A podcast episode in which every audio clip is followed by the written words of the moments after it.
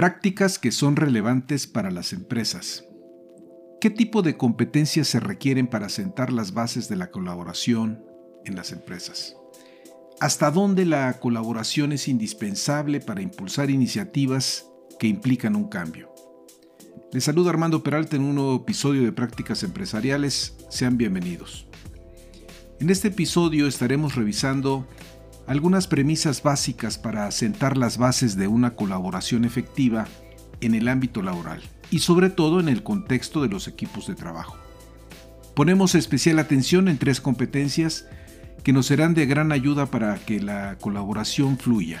El liderazgo lateral, eh, la mejora en nosotros mismos y la gestión de la sobrecarga colaborativa. Como bien eh, apuntaba tiempo atrás eh, Jim Collins, una buena colaboración amplifica la fuerza, pero una mala colaboración es peor que ninguna colaboración en absoluto. Vayamos al tema, estamos listos y comenzamos. Prácticas Empresariales Podcast. Un espacio dedicado a ti. En cada episodio abordaremos temas de negocios, tecnología y emprendimiento que de forma permanente son motivo de análisis, reflexión y discusión. Conectamos con todos aquellos que hoy desarrollan e implementan mejores prácticas empresariales para compartirlas contigo. No olvides que para compartir el conocimiento se requiere de la interacción y de procesos informales de aprendizaje, tales como la conversación, historias y la integración a comunidades. Analizamos cada uno de los temas a la luz de la experiencia y el conocimiento de nuestro conductor e invitados especiales. Esto es Prácticas Empresariales Podcast con Armando Peralta. Comenzamos. Amigos de la audiencia, para que nuestros proyectos sean una realidad, necesitamos antes que nada la colaboración de varias personas al interior de la organización. Lograr que la colaboración sea efectiva requiere sortear múltiples obstáculos que en el camino nos vamos encontrando. Nadie puede negar que en las empresas se valora y se reconoce el aporte de la colaboración entre las personas. Sin embargo, no es común capacitar e invertir recursos para que la colaboración esté inmersa dentro de nuestra cultura y que seamos conscientes del valor que nos puede aportar. Lo más común es que para iniciativas que cotidianamente desarrollamos, tales como el diseño de un nuevo producto o servicio, la introducción de estos mismos en el mercado, o bien su comercialización o la creación de una nueva área, la implementación de cualquiera de nuestros proyectos, requiere la colaboración y participación, así como el involucramiento de diferentes colegas que laboran en diferentes áreas o unidades del negocio o bien la participación de proveedores, clientes o socios clave. También hemos sido testigos de cómo algunos equipos logran el éxito en los propósitos que tienen definidos y otros fracasan de manera rotunda al momento de intentarlo. ¿Qué es entonces lo que está determinando que esta colaboración se torne compleja? Bueno, inciden varios factores que determinan si la colaboración resulta exitosa o no.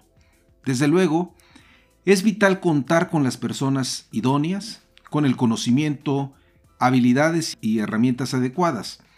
También la capacidad misma que tenga el equipo tanto para construir buenas relaciones, comunicarse y gestionar los conflictos y en particular un punto al que a veces no le damos la importancia que merece y que consiste en hacer una buena gestión de las diferencias entre las personas, así como contar con los líderes capaces de marcar el rumbo a sus equipos frente a los distintos desafíos de la colaboración que se vayan presentando.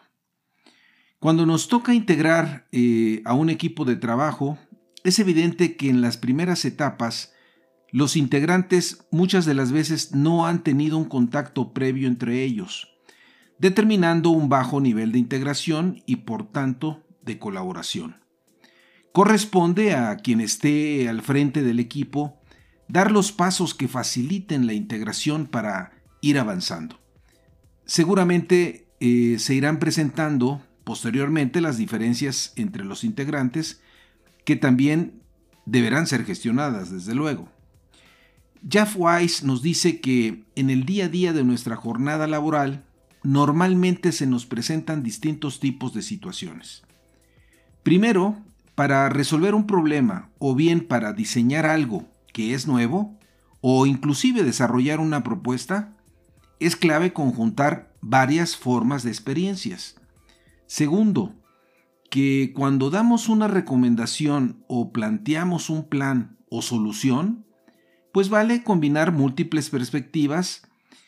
Y tercero, que para tener una comprensión cabal de un desafío o distinguir oportunidades o amenazas, es conveniente utilizar formas diferentes de pensar. Es decir, requerimos integrar y trabajar de forma conjunta con otras personas, no obstante las diferencias que puedan existir entre ellas.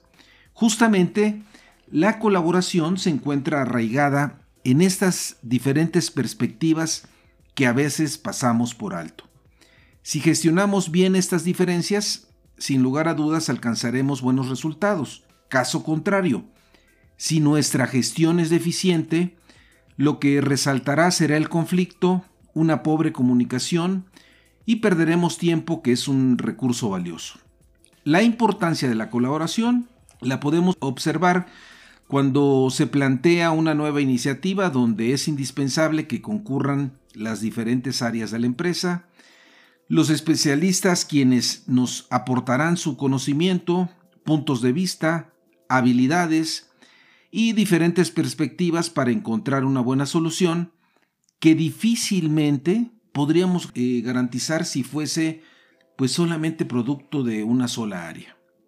El foco es tener un buen entendimiento de estas diferencias para resolver de forma creativa los problemas, reconociendo y apreciando el conocimiento de los demás.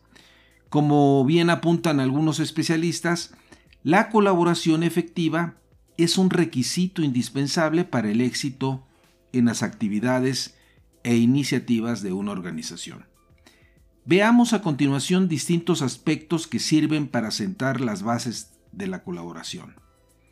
¿Qué nos puede aportar la noción eh, pues de liderazgo lateral cuando asumimos la responsabilidad de encabezar un cambio y en donde la colaboración de los demás es un insumo primordial y donde mi autoridad sobre los integrantes no es directa?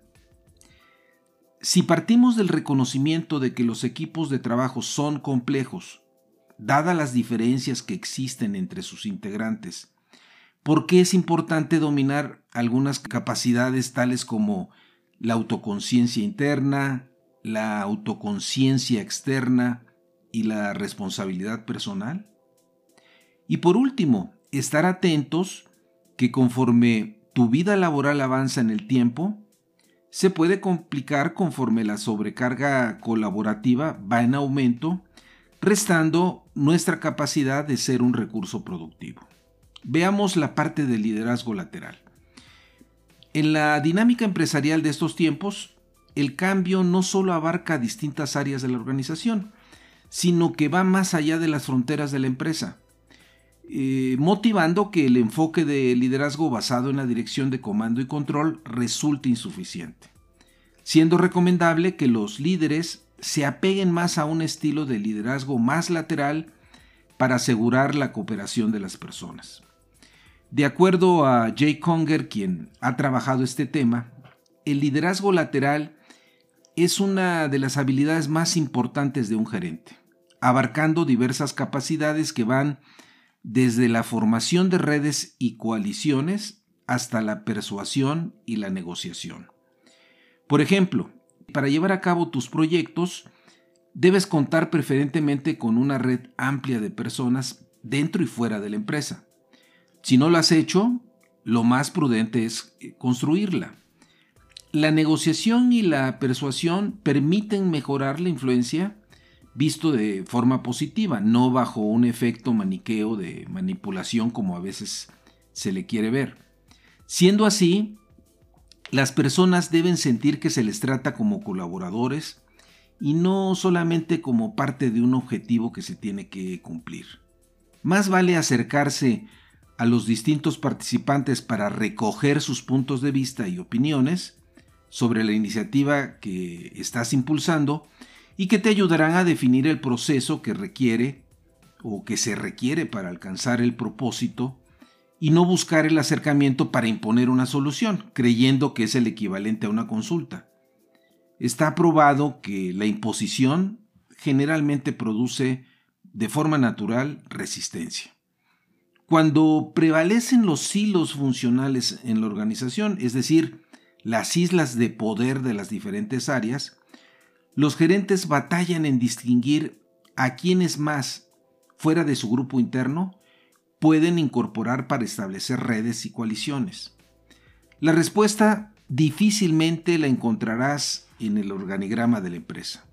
Tienes que darte el tiempo y tratar de mapear cuál es la red informal que prevalece en la organización, a quién acuden las personas para encontrar apoyo o soluciones, quienes tienen por lo general una actitud de rechazo cuando se trata de impulsar nuevas iniciativas, lo que implica salir del silo funcional y establecer contactos informales para ganar en ese conocimiento. Este es un tema que ya hemos tratado en otro episodio, me refiero al tema de identificando las redes informales en la organización para alcanzar el cambio. ¿Cuál sería entonces la recomendación para el líder que encabeza la iniciativa de cambio para asegurar una colaboración a largo plazo? Antes que nada, profundizar en el dominio de las habilidades de liderazgo lateral. Buscar el acercamiento con distintas personas que no conocemos bien y que sabemos que podrán participar en la iniciativa en espacios de tiempo donde se pueda conversar libremente, pudiendo ser a la hora de la comida o, o en el tiempo previo al desayuno. También conocer a personas que sabemos que pueden tener particular influencia sobre el proyecto y bien que mal eh, serán stakeholders a tomar en cuenta. No, no debemos de esperar a llevar la reunión de kickoff, más bien debemos anticiparnos al contacto con ellos y recoger sus expectativas y puntos de vista sobre el proyecto que viene en camino. De acuerdo a los especialistas, las empresas poco invierten para impulsar a sus empleados en esta habilidad de liderazgo lateral, ante lo cual los gerentes deberían tomar conocimiento del alcance de la habilidad por iniciativa propia, si es que fuese el caso.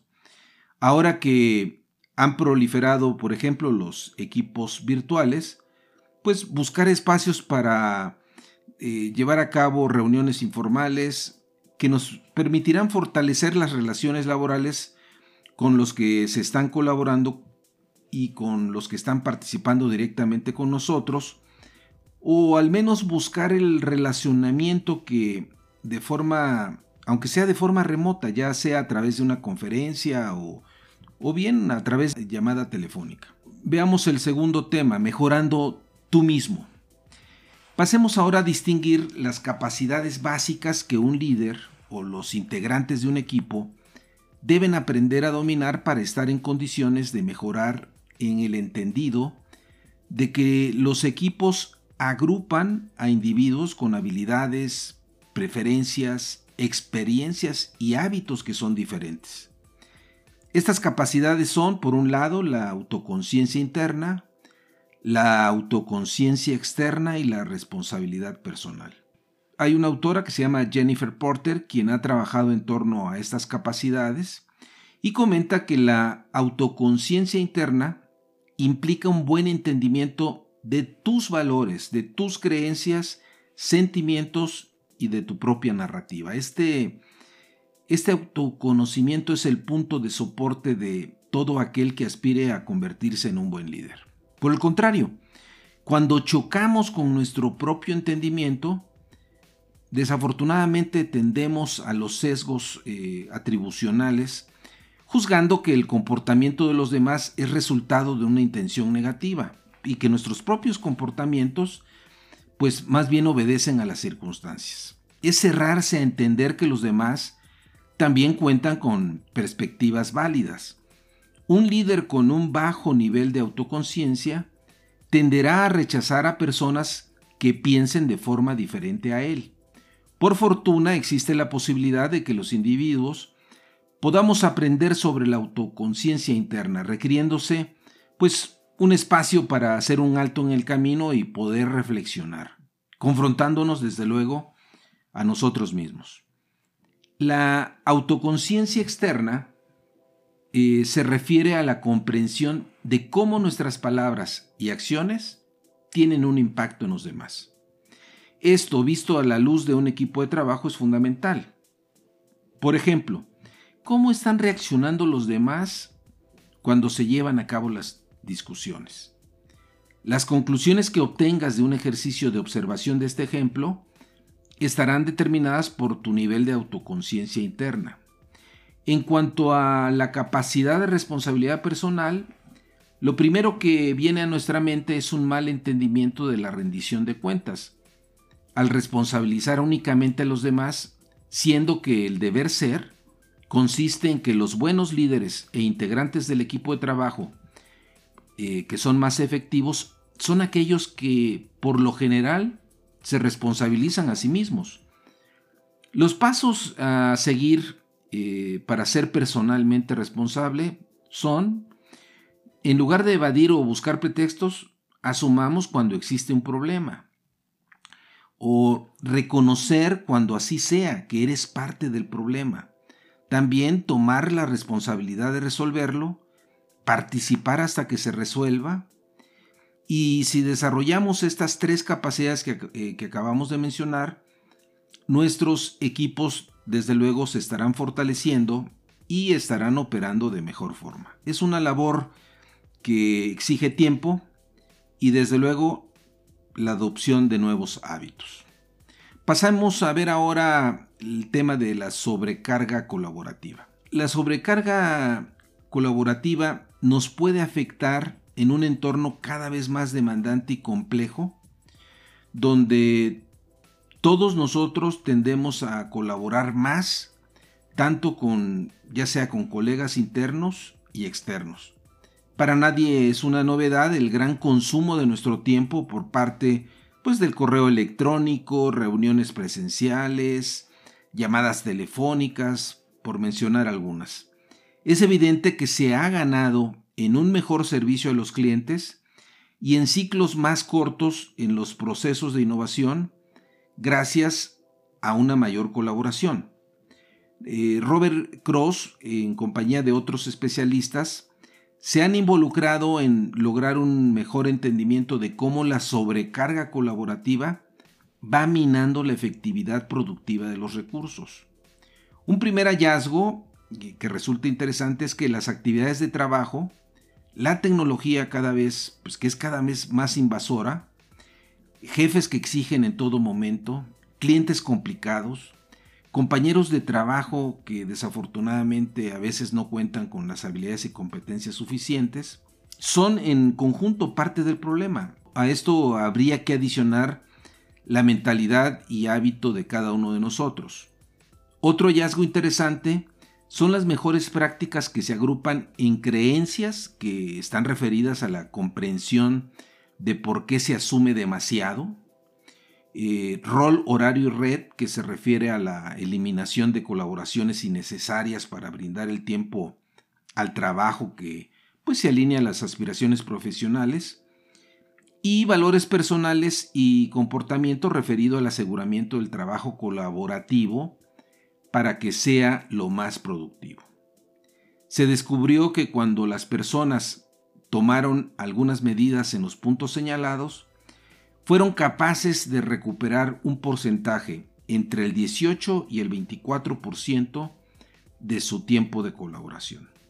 En la medida en que nuestro tiempo de colaboración tenga mejores condiciones, pues seguramente podremos estar haciendo un mejor aporte.